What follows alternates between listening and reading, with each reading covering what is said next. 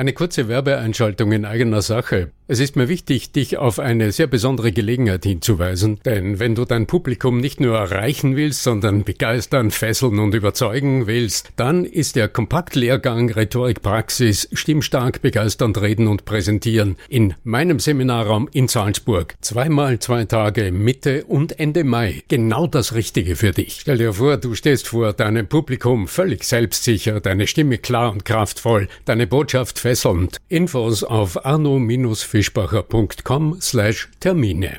Und nun viel Vergnügen mit der aktuellen Episode. Wenn wir uns hier im Stimme wirkt Podcast unterhalten, dann sprechen wir ganz selbstverständlich auf Deutsch. Wie geht's dir mit anderen Sprachen? Sprachenlernen ist heute so wichtig wie nie zuvor. Und deshalb freut es mich so sehr, dass die Sprachenlernplattform Bubble in den nächsten Wochen diesen Stimme wirkt Podcast unterstützen wird. Mit Bubble hast du Zugang zu 14 verschiedenen Lernsprachen. Du kannst Bubble am Handy über die Bubble App oder über die Desktop-Version nutzen. Du wirst von muttersprachlichen Experten trainiert und du trainierst deine Aussprache mit der Spracherkennungssoftware. Die kurzen 15-minütigen Lektionen, die passen auch in deinen Zeitplan. Hast du Lust bekommen? Dann darf ich dich als Stimme wirkt Podcast-Hörer und Hörerin auf ein halbes Jahr Bubble einladen. Denn mit dem Code Stimme wirkt zahlen Hörerinnen für sechs Monate und erhalten zusätzliche weitere sechs Monate ihres neuen Bubble-Abos geschenkt. Du zahlst also für sechs Monate und lernst ein ganzes Jahr. Infos und den Code einlösen kannst du auf bubble.com slash Stimme wirkt. So, und jetzt zu unserem heutigen Thema. Heute geht's im Stimme wirkt Podcast weiter mit dem zweiten von acht Teilen meines Hörbuchs Geheimer Verführer Stimme. 77 Antworten zur unbewussten Macht in der Kommunikation. Du erfährst, was du auf jeden Fall über deine Stimme wissen solltest. Viel Spaß und gute Anregungen beim Hören wünscht euch euer Arno Fischbacher. Sprechen Sie doch Ihre Empfindungen oder Gefühle einfach gezielt an. Zum Beispiel, ach, es lässt mein Herz heute ordentlich höher schlagen, dass ich vor so einem großen Publikum sprechen darf. Oder ich habe das Gefühl, wir drehen uns im Moment im Kreis. Wollen wir nicht eine kurze Pause machen? So zeigen Sie, dass Sie auf das achten, was vor sich geht, und dass Sie Ihre Gefühle und die der anderen ernst nehmen. Ihre Stimme wird es Ihnen danken und prompt darauf reagieren. Macht mich Stimmtraining denn auch sensibler für andere? Wenn Sie ein heikles Gespräch zu führen haben, ist es hilfreich, möglichst rasch und genau erfassen zu können, was im anderen vorgeht. Die Arbeit an der Stimme lehrt den präzisen Einsatz dieser Potenziale. Stimmtraining ist Sinnestraining, bei dem insbesondere zwei Sinne geschult werden. Das Gehör und der Körpersinn. Damit ist die Fähigkeit gemeint, selbst feinste Bewegungen oder Schwingungen zu erspüren. Erst wenn diese inneren Messfühler geeicht sind, werden sie steuerungsfähig. Diese neu gestimmten inneren Sensoren lassen einen nicht nur die Gefühle anderer rasch erfassen, sie sind auch der Schlüssel zur aktiven Beeinflussung der eigenen Stimme. Dauert es nicht sehr lange, bis ich gelernt habe, auf diese vielen unterschiedlichen Einflüsse zu achten? Nicht unbedingt. Fragen Sie sich doch, ob es nötig ist, alles auf einmal zu bearbeiten. Wie wäre es, wenn Sie stattdessen schrittweise vorgehen? Beginnen Sie dort, wo Sie den schnellsten Erfolg vermuten. Empfehlenswert ist es, nach jedem Arbeits- und Übungsschritt eine kurze Pause zu machen, den Erfolg zu genießen und die Ergebnisse zu notieren. So vermeiden Sie Selbstüberforderung und Frust, wenn nicht alles auf einmal gelingt. Vielleicht kennen Sie es von Seminaren oder Vorträgen, dass Sie die interessanten Inhalte frisch und motiviert umsetzen möchten? Doch dann funktioniert es nicht so, wie Sie es sich ausgemalt haben, und Sie lassen es lieber ganz bleiben. Vielleicht stellen Sie außerdem fest, dass Ihnen die Zeit fehlt oder dass Sie ganz einfach keine Lust haben zu üben, denn im alltäglichen Geschäfts- und Privatleben haben ganz andere Dinge Priorität. Das ist weder verwunderlich noch ein Mangel an Disziplin. Hier wirkt ein sehr mächtiger innerer Mechanismus, der Autopilot, unsere energiesparende Selbststeuerung. Und wie funktioniert dieser Autopilot? Im Alltag tun Sie viele Dinge gleichzeitig und automatisch. Ohne nachzudenken fahren Sie beispielsweise im Auto von A nach B, telefonieren eventuell dabei oder legen eine CD ein. Viele scheinbar banale Aktivitäten wie Gehen, Schreiben oder Sprechen werden bereits in der Kindheit erlernt und auf nahezu dieselbe Weise ausgeführt. Dadurch brennen sich diese Abläufe ein und werden als normal empfunden. Wir führen diese Bewegungen ohne bewusste Aufmerksamkeit aus. Das hat für den Organismus einen ganz einfachen Sinn. Er spart Energie. Sobald Sie nun etwas anders als gewohnt tun möchten, tauchen unbewusste Widerstände auf. Es ist, als wollte die Plattennadel immer wieder auf die alte Rille zurückspringen. Die eingespielte Selbststeuerung des Autopiloten führt sie unbewusst immer wieder in das alte Verhalten zurück. Um eine neue Rille anzulegen, ist es anfangs nötig, einen Moment innezuhalten und bewusst umzuschalten. Nur so setzen Sie Ihre Ziele schnell und zufriedenstellend um und gelangen zum gewünschten stimmlichen oder sprecherischen Ausdruck. Mit der Zeit werden Sie auf das neue Verhalten immer routinierter und einfacher zugreifen können und früher oder später ist das bewusste Umschalten nicht mehr nötig. Kann man das eigentlich üben, den Schalter bewusst umzulegen? Der Mensch kann jeweils nur eine Handlung zu einem bestimmten Zeitpunkt bewusst steuern. Daher ist es sinnvoll, sich für eine gewisse Zeit auf ein begrenztes Ziel zu konzentrieren und darin den ersten kleinen Schritt zu setzen. Sie erhöhen dadurch ihre Resultate und machen sie einzeln erlebbar. Das folgende Beispiel zeigt, wie Sie das ausprobieren können.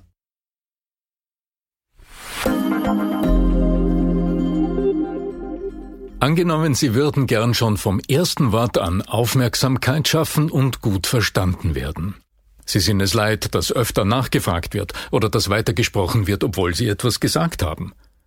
Wenn es Ihnen wichtig ist, dass Ihre Gedanken und Meinungen von den anderen gehört werden, dann nutzen Sie das magische erste Wort. Denn die ersten Worte eines Redebeitrags, zum Beispiel in einem Meeting, dienen dazu, Kontakt zu den Zuhörerinnen und Zuhörern herzustellen und die Aufmerksamkeit zu erzielen. Wenn Sie Ihre Stimme erheben, dann aber kurz innehalten. Bevor Sie zu sprechen beginnen, senden Sie ein Achtungssignal. Die Neugier auf das, was folgt, sichert Ihnen Aufmerksamkeit. Anstatt wie gewöhnlich Guten Morgen, meine Damen und Herren zu sagen, beginnen Sie doch einmal mit einen schönen guten Morgen, meine Damen und Herren. Halten Sie also kurz inne. Durch diesen Trick der Moderationsprofis haben Sie einen Neugierreflex erzeugt. Wer so den Ausdruck seiner Stimme steuern kann und Schritt für Schritt zu immer mehr stimmlicher Überzeugungskraft gelangt, hat großen Einfluss auf das Unbewusste seiner Gesprächspartner und Zuhörer. Es wäre schade, wenn Sie diese Chance nicht nutzen werden. Ist das nicht bereits Manipulation? Stellen Sie sich vor, Sie nehmen an einem Meeting teil. Es beginnt um 14 Uhr. Sie und die anderen Teilnehmerinnen und Teilnehmer kommen gerade aus der Mittagspause. Nach der üblichen Verzögerung fasst der Projektleiter zum Einstieg die Ergebnisse der letzten Tage zusammen. Sie bemerken, wie Ihre Aufmerksamkeit immer mehr schwindet. Ganz langsam kriecht ein schläfriges Gefühl in Ihnen hoch und erreicht schließlich Ihre Augenlider. Die bleierne Müdigkeit erfüllt Sie ganz, Sie nicken ein und werden plötzlich mit einem Ruck wach, da Ihr Kopf gerade nach unten gekippt ist. Jeder kennt diese schwierige Zeit nach dem Mittagessen, in der die Energiekurve ein deutliches Tal durchläuft. Aber sind Sie sicher, dass Ihre Unaufmerksamkeit nur am vollen Magen und an den trockenen Inhalten liegt? Vielleicht hatten Sie bereits das Glück zu erleben, wie erfrischend es ist, wenn eine kraftvolle Stimme klare Worte spricht, wenn eine einladende Körpersprache sichtbare Akzente setzt und wir mit abwechslungsreicher Modulation in Schwung gebracht werden. Sie gewinnen mit jedem Satz ein wenig Energie dazu, sind geistig dabei und sitzen vermutlich aufrecht. Was ist der entscheidende Unterschied zu langatmigen Ausführungen mit energieloser Sprechweise und monotoner Stimme? Hier reagiert Ihr ganzes Biosystem komplett anders. Ihr Herz schlägt langsamer, Ihre Atmung wird flacher. Sicher sitzen Sie etwas abwartend, vielleicht auch gelangweilt. Sogar am Hautwiderstand wäre Ihre Stimmung abzulesen. Wir Menschen beeinflussen einander machtvoll unbewusst, wenn wir miteinander kommunizieren ob wir das beabsichtigen oder nicht. Wenn ich das also gezielt einsetze, dann ist es doch tatsächlich Manipulation. Man kann nicht nicht kommunizieren. Das besagt eines der berühmten Axiome von Paul Watzlawick. Selbst wenn Sie einer klaren Antwort ausweichen oder gar ein Gespräch verweigern, senden Sie damit eine Botschaft an Ihren Gesprächspartner. Ähnlich ist es mit der Beeinflussung durch die Stimme. Ist es Manipulation, wenn die Elemente der persönlichen Wirkung bewusst eingesetzt werden, um Ziele besser zu erreichen? Heute wird mehr und mehr zwischen legitimer Beeinflussung und unethischer Manipulation unterschieden. Um im negativen Sinne zu manipulieren oder in positiver Absicht zu beeinflussen, sind dieselben drei Faktoren nötig. Macht, Wirkung und Absicht. Ihre Absichten entscheiden darüber, ob wir von Beeinflussung oder Manipulation sprechen. Es geht um die persönliche Verantwortung in der Kommunikation. Nur weil ein Redner sich seiner einschläfernden Wirkung nicht bewusst ist, schmälert das nicht seine Verantwortung. Verantwortungsvoll und nachhaltig, also Beziehungen erhaltend zu kommunizieren, bedeutet, mit der eigenen Machtposition verantwortungsbewusst umzugehen. Es bedeutet, die eigenen Absichten immer wieder zu prüfen. Und es bedeutet, die Macht von Stimme, Körpersprache und Sprache bewusst zu nutzen und sie zum Wohl der Kommunikationspartner anregend einzusetzen.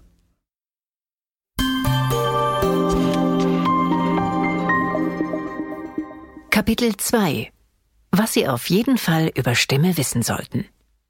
Haben Sie gewusst, wie viele Stimmbänder, in der Fachsprache Stimmlippen genannt, der Mensch hat?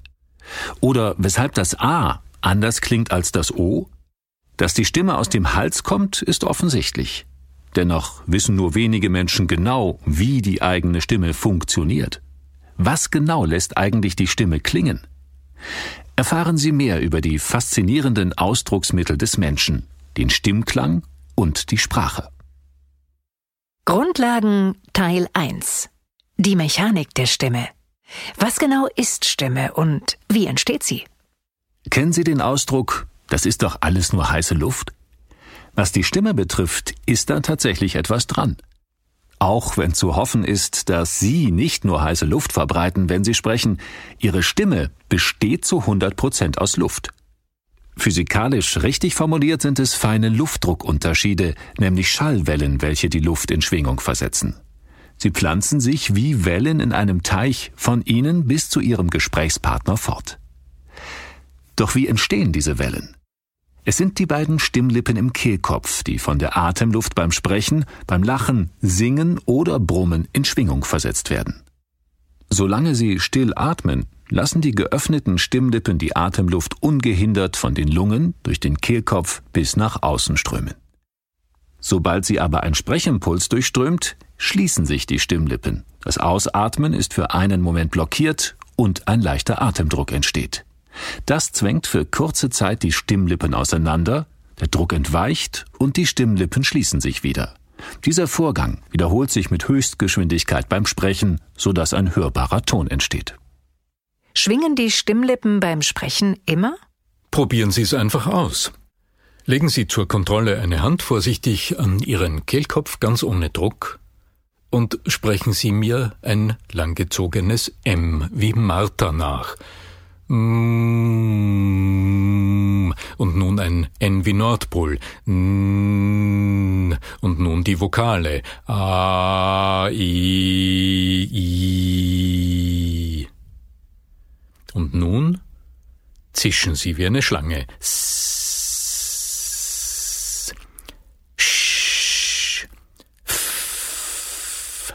Versuchen Sie es auch mit Konsonanten.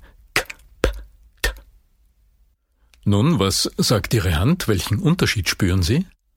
Genau, bei den klingenden Elementen vibriert es im Hals, die Stimmlippen schwingen, bei den anderen jedoch nicht.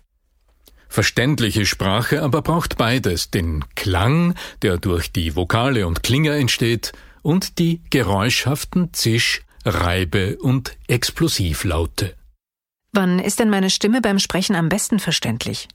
Gut verstanden werden sie nur dann, wenn beide Grundbausteine der Sprache, also Klang und Geräusch, zu ihrem Recht kommen.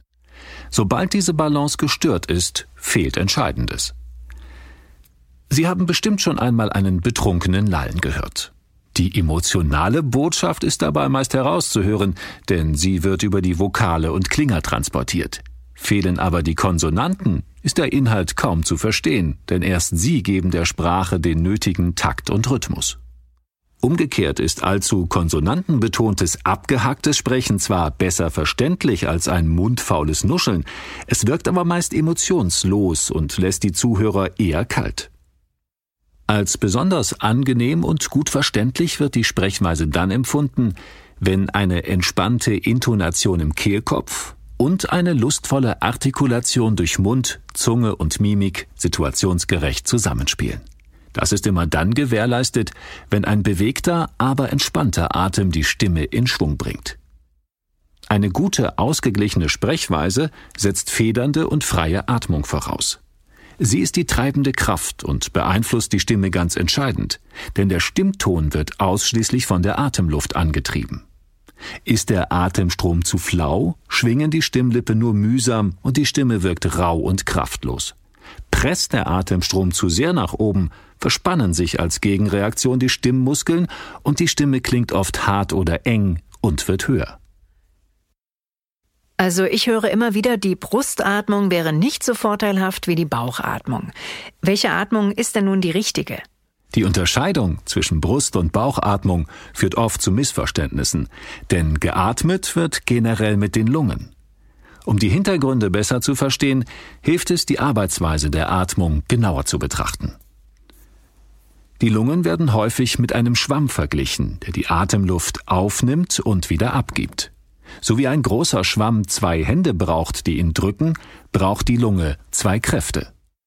Einerseits die Muskulatur im Brustkorb, die sie weitet und wieder verengt, andererseits die Arbeit des Zwerchfells, das den Brustkorb gegen den Bauch abschließt und das bei der gesunden, entspannten Atmung den Hauptteil der Atemarbeit leistet. Sichtbar wird die Brustatmung durch das Auf und Ab der Schultern. Bei der Bauchatmung führt die Bewegung des Zwerchfells zu einer Erweiterung von Bauch und Lenden. Was ist also jetzt die richtige Atmung? Nur eine ausgeglichene wechselseitige Unterstützung der beiden Atemkräfte ist die optimale Voraussetzung für eine klangvolle Stimme und eine verständliche Sprechweise. Der Alltag sorgt mit seinen vielfältigen Ansprüchen jedoch für Störungen dieses Gleichgewichtes, und schnell ist es einmal zu wenig oder zu viel des Guten. Sowohl zu wenig als auch zu viel Muskelspannung schränken die Atmung ein. Stress zum Beispiel führt zur sogenannten Hochatmung. Durch Stress entsteht eine erhöhte Muskelspannung im Körper und das Atemgeschehen verlagert sich in Richtung Brust und Schultern. Beim Einatmen heben sich sichtbar die Schultern und nur die oberen Bereiche der Lunge erhalten Frischluft. Das belastet den Organismus, weil er nicht ausreichend mit Sauerstoff versorgt wird. Die Tendenz zum Einatmen verstärkt sich, so dass sich zu viel Luft staut und eine Kurzatmigkeit entsteht. Die Stimme klingt gepresst und angestrengt. Andererseits behindert eine nachlässige Körperhaltung das Zwerchfell. Unser zentraler Atemmuskel braucht nämlich Raum zum Arbeiten. Wenn sich im Sitzen mit rundem Rücken der Bauch nach oben drückt oder der Gürtel einschnürt, ist das Einatmen behindert. Gleichzeitig fehlt auch in all jenen Muskeln in der Körpermitte die Spannung und Energie, die das Zwerchfell zur Unterstützung so dringend benötigt. Deshalb klingt die Stimme oft kraftlos, manchmal auch zu leise oder rau und holprig. Auch im Stehen wirkt sich eine lasche Haltung hörbar aus. Und wie merke ich den Unterschied zwischen Brust- und Bauchatmung? Um den Unterschied zwischen Brust- und Bauchatmung besser wahrzunehmen, setzen Sie sich aufrecht an die Vorderkante eines Stuhls. Atmen Sie ganz normal und entspannt ein und aus. Vielleicht schließen Sie die Augen, um die Bewegung in Bauch und Brust noch besser spüren zu können. Legen Sie nun eine Hand auf die Brust und atmen Sie bewusst in die Stelle, wo Ihre Hand liegt. Jetzt legen Sie eine Hand flach auf den Unterbauch, am besten unterhalb vom Gürtel. Atmen Sie wieder bewusst und tief dorthin. Sie merken bestimmt, wie sich Ihr Atem fast automatisch in den Bereich verlagert, wo Ihre Hand liegt. Legen Sie nun Ihre Hand eine Zeit lang auf die Brust und dann eine Weile unterhalb vom Gürtel und atmen Sie aber nicht bewusst dorthin. Verlagert sich Ihre Atmung trotzdem? Auf jeden Fall lohnt es sich, seine Atmung immer wieder bewusst zu beobachten. Legen Sie einfach ab und zu eine kleine Atempause ein. Beginnen Sie zwischen der Ruheatmung, also dem stillen Atmen ohne Ton, und der Sprechatmung zu unterscheiden. Die folgende kleine Übung unterstützt Sie dabei. Sitzen Sie aufrecht und entspannt und lassen Sie Ihren Atem einfach nur kommen und gehen. Und achten Sie nun präzise darauf, wann genau Ihr Körper Arbeit leistet.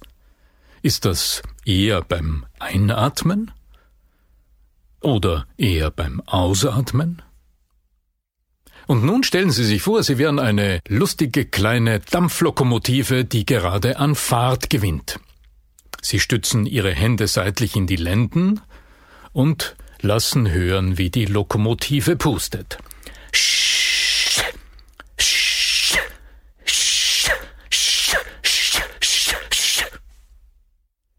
In welcher Phase des Atmens arbeiten Ihre Muskeln nun? Und wann lassen Sie los? Sie spüren ganz bestimmt, was die Ruhe von der Sprechatmung unterscheidet. Beim stillen Atmen arbeiten die Muskeln eher beim Einatmen. Das Ausatmen ist dann so eine Art Loslassen. Wenn Sie sprechen, geschieht das genau umgekehrt. Wie kann ich dann in meinem Alltag die optimale Atmung fördern? Sie können zum Beispiel zwischendurch kleine Atempausen einlegen. Aufstehen, sich recken und strecken, um die Muskeln zu aktivieren und zu dehnen. Auch am Schreibtisch sitzend können Sie sich ein wenig bewegen. Lassen Sie beispielsweise Ihre Schultern kreisen. Oder setzen Sie sich aufrecht hin und bewegen Sie Ihren unteren Rücken, als wollten Sie einen Hula-Hoop-Reifen schwingen lassen. Oder räkeln Sie sich einfach genüsslich. Achten Sie generell auf eine ausbalancierte und aktive, aufrechte Körperhaltung, egal ob im Sitzen oder Stehen, mit beiden Füßen am Boden. Wer zum Beispiel beim Telefonieren ab und zu aufsteht, mobilisiert die Wirbelsäule und lässt seine Gestik freier werden. Das wiederum stärkt die Atmung und somit ihre Stimme. Sie hat nun mehr Durchsetzungskraft und klingt dynamischer. Eine kleine Veränderung, mit der Sie Ihren Aussagen bereits mehr Gewicht verleihen. Denn Stimme ist Schwingung. Aktive Haltung im Sitzen wie im Stehen unterstützt das Zwerchfell und fördert die Bauchatmung. Körperliches Aufrichten erlaubt Ihren Schultern loszulassen, und das wirkt positiv auf Ihren Kehlkopf. Ihre Stimme klingt voller und gelöster. Wenn Sie den Nacken etwas aufrichten, und ihr Kiefer loslassen, haben sie die besten Voraussetzungen für eine volle Stimme, eine präzise Aussprache und eine plastische Artikulation geschaffen. Bewusst Einfluss nehmen heißt aber auch, Unterschiede wahrnehmen zu können. Schulen Sie dafür Ihre Körperwahrnehmung und Ihr Gehör, denn erst wenn Sie die feinen Unterschiede spüren und hören, erst dann sind Sie steuerungsfähig. Grundlagen Teil 2 Die Einflüsse auf die Stimme. Von Thomas Mann stammt die Aussage, die Gewohnheit ist ein Seil. Wir weben jeden Tag einen Faden und schließlich können wir es nicht mehr zerreißen. Die Macht der Gewohnheit kennen Sie bestimmt aus eigener Erfahrung. Denken Sie beispielsweise an Ihre Ess- oder Schlafgewohnheiten, an wiederkehrende Verhaltensweisen, die Sie seit Jahren ohne großes Nachdenken ausführen. Wie stark sind wohl all jene Gewohnheiten ausgeprägt, die Ihre Stimme und Sprechweise betreffen? Sie haben bereits gehört, dass in Ihnen viele Organe, Muskeln und Sinne zusammenspielen, damit Sie mit klangvoller Stimme verständlich sprechen können. Selbst wenn Sie es wollten, könnten Sie nicht an all diesen Rädchen sofort und gleichzeitig drehen. Wodurch wird denn die Stimme beeinflusst und was kann ich überhaupt verändern? Die wichtigsten Einflussfaktoren auf die Stimme lassen sich in drei Kategorien zusammenfassen. Erstens die biometrisch erfassbaren Grundvoraussetzungen der Stimme.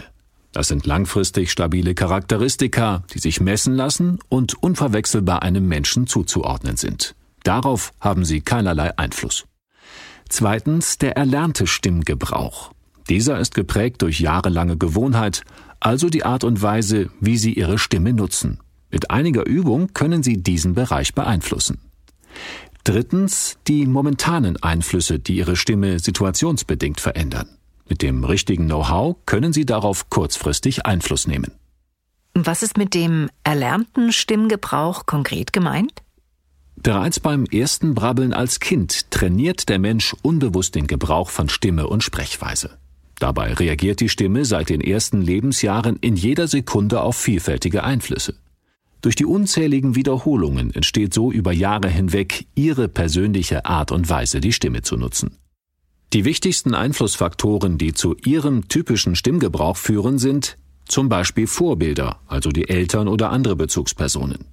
Kinder erlernen durch Hören und Nachahmung nämlich nicht nur die Muttersprache, sondern auch den Stimmgebrauch und die Sprechweise.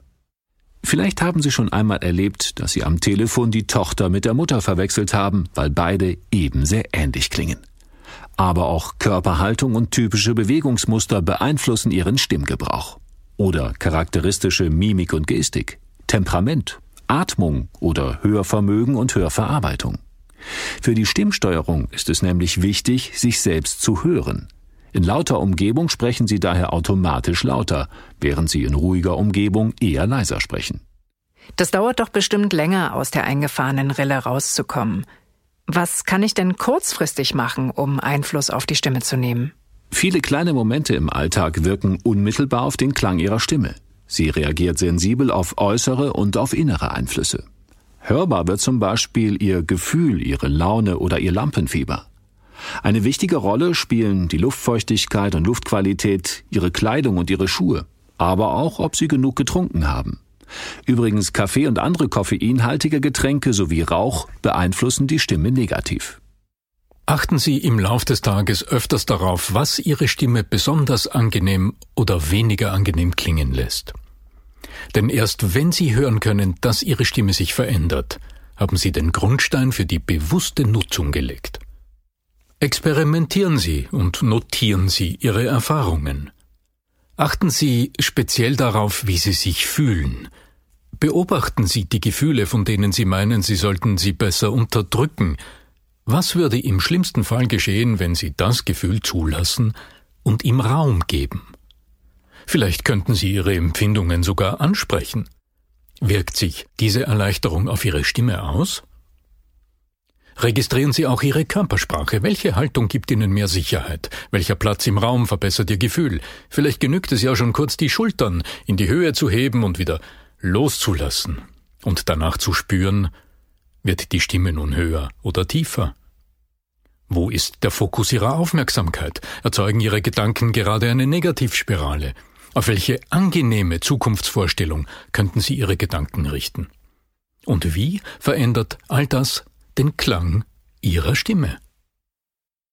Du hörtest den zweiten Teil des Hörbuchs Geheimer Verführer Stimme 77 Antworten zur unbewussten Macht in der Kommunikation mit den Stimmen von Solveig Jeschke, Bernd Linnemann und des Autors Arno Fischbacher.